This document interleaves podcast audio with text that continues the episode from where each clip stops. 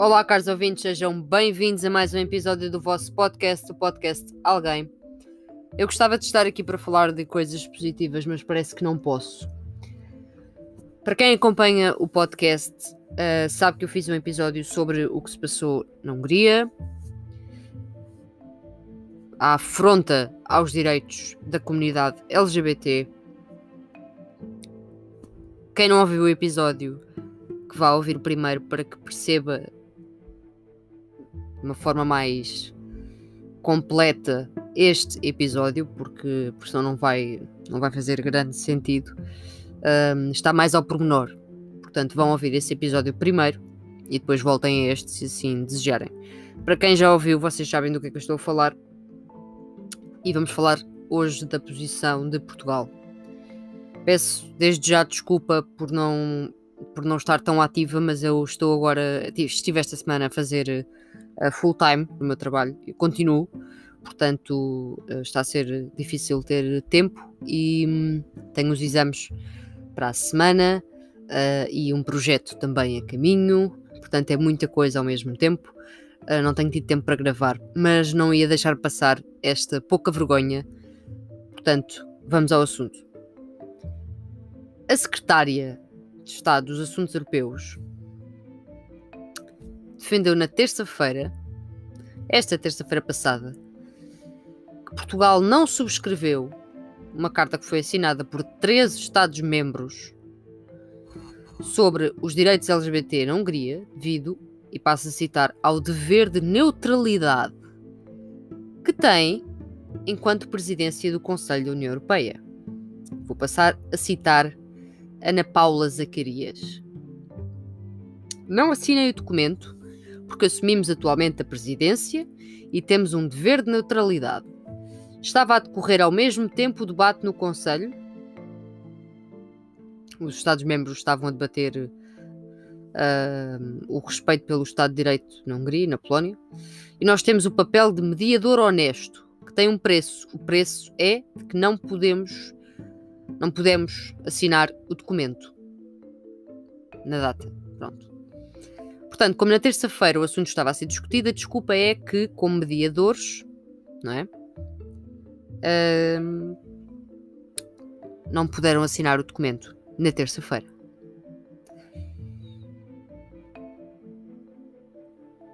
Isto não cabe na cabeça de ninguém. É uma desculpa para mim uh, esfarrapada. Num dia em que 13 países da União Europeia endereçam uma carta à Comissão Europeia onde instam o Executivo Comunitário a, e passo a citar, utilizar todos os instrumentos à sua disposição para garantir o pleno respeito do direito europeu perante uma lei húngara considerada discriminatória para as pessoas LGBT.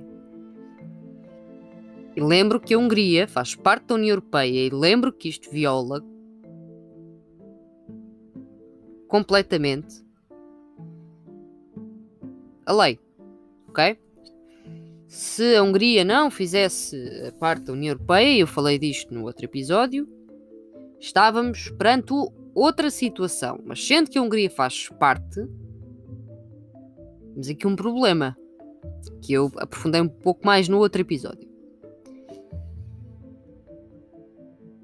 Um, mas a, a Ana Paula Zacarias ainda afirmou que a posição de Portugal é muito clara. E passa a citar: A posição de Portugal é muito clara no que se refere à tolerância, ao respeito pela liberdade de expressão e aos direitos das pessoas LGBTI. Não há absolutamente nenhuma dúvida sobre a posição de Portugal nesta questão. Ela fez questão de salientar. Pronto, fez questão de salientar isto. Uh, eu, eu tenho uma dúvida. Eu tenho uma dúvida. Pronto. A minha dúvida é se vamos usar a desculpa da neutralidade assim à descarada, à cara podre, que não tem outro nome.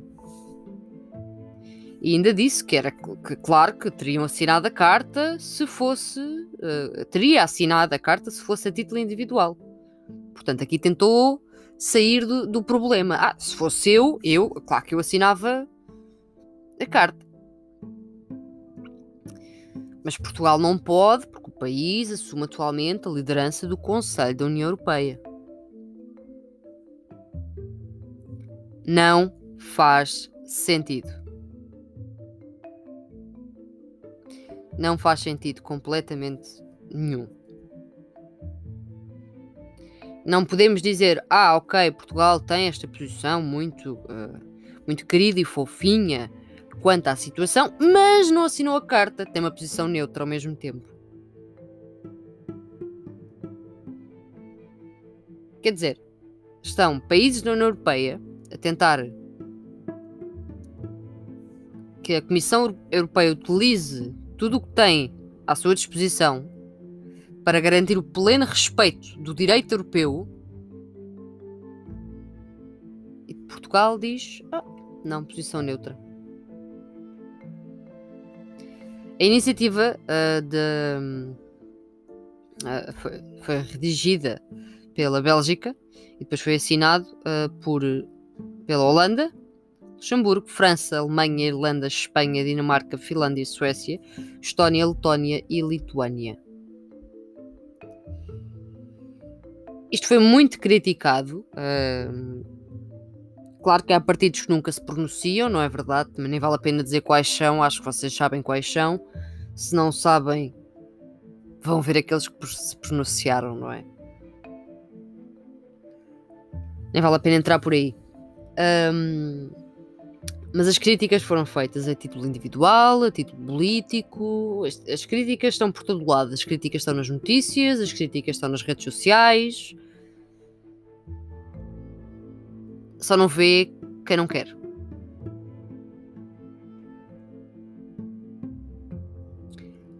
Entretanto, depois destas das críticas que têm, que têm surgido e continuam a surgir, e acho bem, não vamos esquecer o assunto,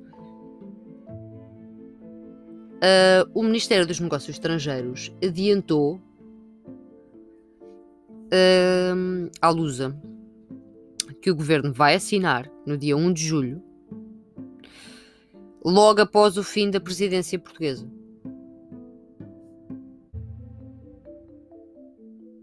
Uh, para mim, isto é a minha opinião, é título pessoal, eu acho incompreensível que não tenha sido feito na altura, que não tenha já sido feito e que, pronto, que se faça tudo uh, pelo, pelo politicamente correto e pelo politicamente bonito, não é?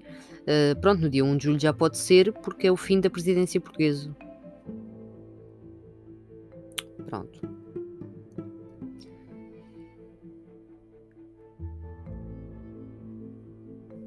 Uh, houve, um, houve uma nota enviada à Lusa, fonte do Ministério dos Negócios Estrangeiros, que disse que, face ao requerimento assinado pelos deputados da Juventude Social Democrata, que se questionavam se o governo pretende assinar ou não no dia 1 de julho a declaração, hum, a resposta é, naturalmente, que sim. Como dia 30 de junho cessa a presidência, a presidência portuguesa do Conselho da União Europeia, é de supor que no dia seguinte, dia 1 de julho de 2021, Portugal assinará a referida declaração. Pronto. O Bloco de Esquerda pronunciou-se, está descontente. A Catarina Martins, na quarta-feira, sendo que hoje estou a gravar quinta-feira, dia 24, portanto, dia 23 de junho de 2021, Catarina Martins já tinha criticado a situação e defendeu que não existe neutralidade quando direitos humanos são atacados. E considera que a presidência, de, a presidência da, da União Europeia não obriga ao silêncio. Isto foi uma publicação que, que Catarina Martins fez no Twitter e é aqui que eu também vou, vou, vou entrar com, com a minha opinião novamente. Um, tem toda a razão quando diz que a presidência da União Europeia não obriga ao silêncio. Não há nada que obrigue Portugal a ficar calado, a assumir uma posição neutra. E não se assumem posições neutras quando falamos de direitos humanos. Talvez outro tema que não tivesse a gravidade que este tema tem e reitero, é muito grave o que se está a passar na Hungria. Talvez noutra situação fosse aceitável. Aqui não é de todo. Não sei qual é a vossa opinião, mas gostaria de saber, portanto, como sempre, uh, digam-me. Falem comigo, mandem -me mensagem. Um, mas uma coisa é certa: eu, se alguém acha que a presidência está associada uh, à tomada de posições de, de, dos países individualmente, uh, que me explique porquê. Uh, há quem defenda que, em termos normativos, não existe o, o dever de neutralidade, mas que em matéria institucional existe. Mais uma vez, eu volto a discordar. Não consigo, não consigo compreender, não consigo aceitar.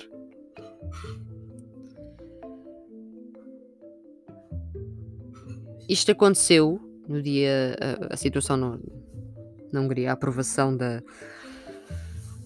das leis de que eu falei no outro episódio. Uh, isto aconteceu dia 15 de junho e, e ninguém fez nada ainda. A verdade é esta: ninguém fez nada ainda, nada está a ser feito, o povo húngaro continua na mesma situação, os direitos humanos estão a ser violados e eu volto a questionar aqui até quando? Até quando é que vamos deixar Orban ganhar? Até quando a União Europeia vai continuar a esvalhar-se perante situações destas e não vai tomar posições claras e concretas, porque isto viola completamente a lei uh, da União Europeia.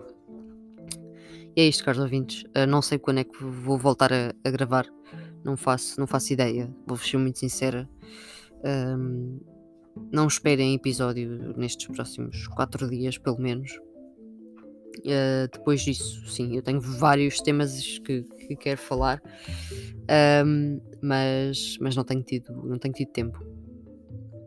A verdade é mesmo só essa, peço imensa desculpa.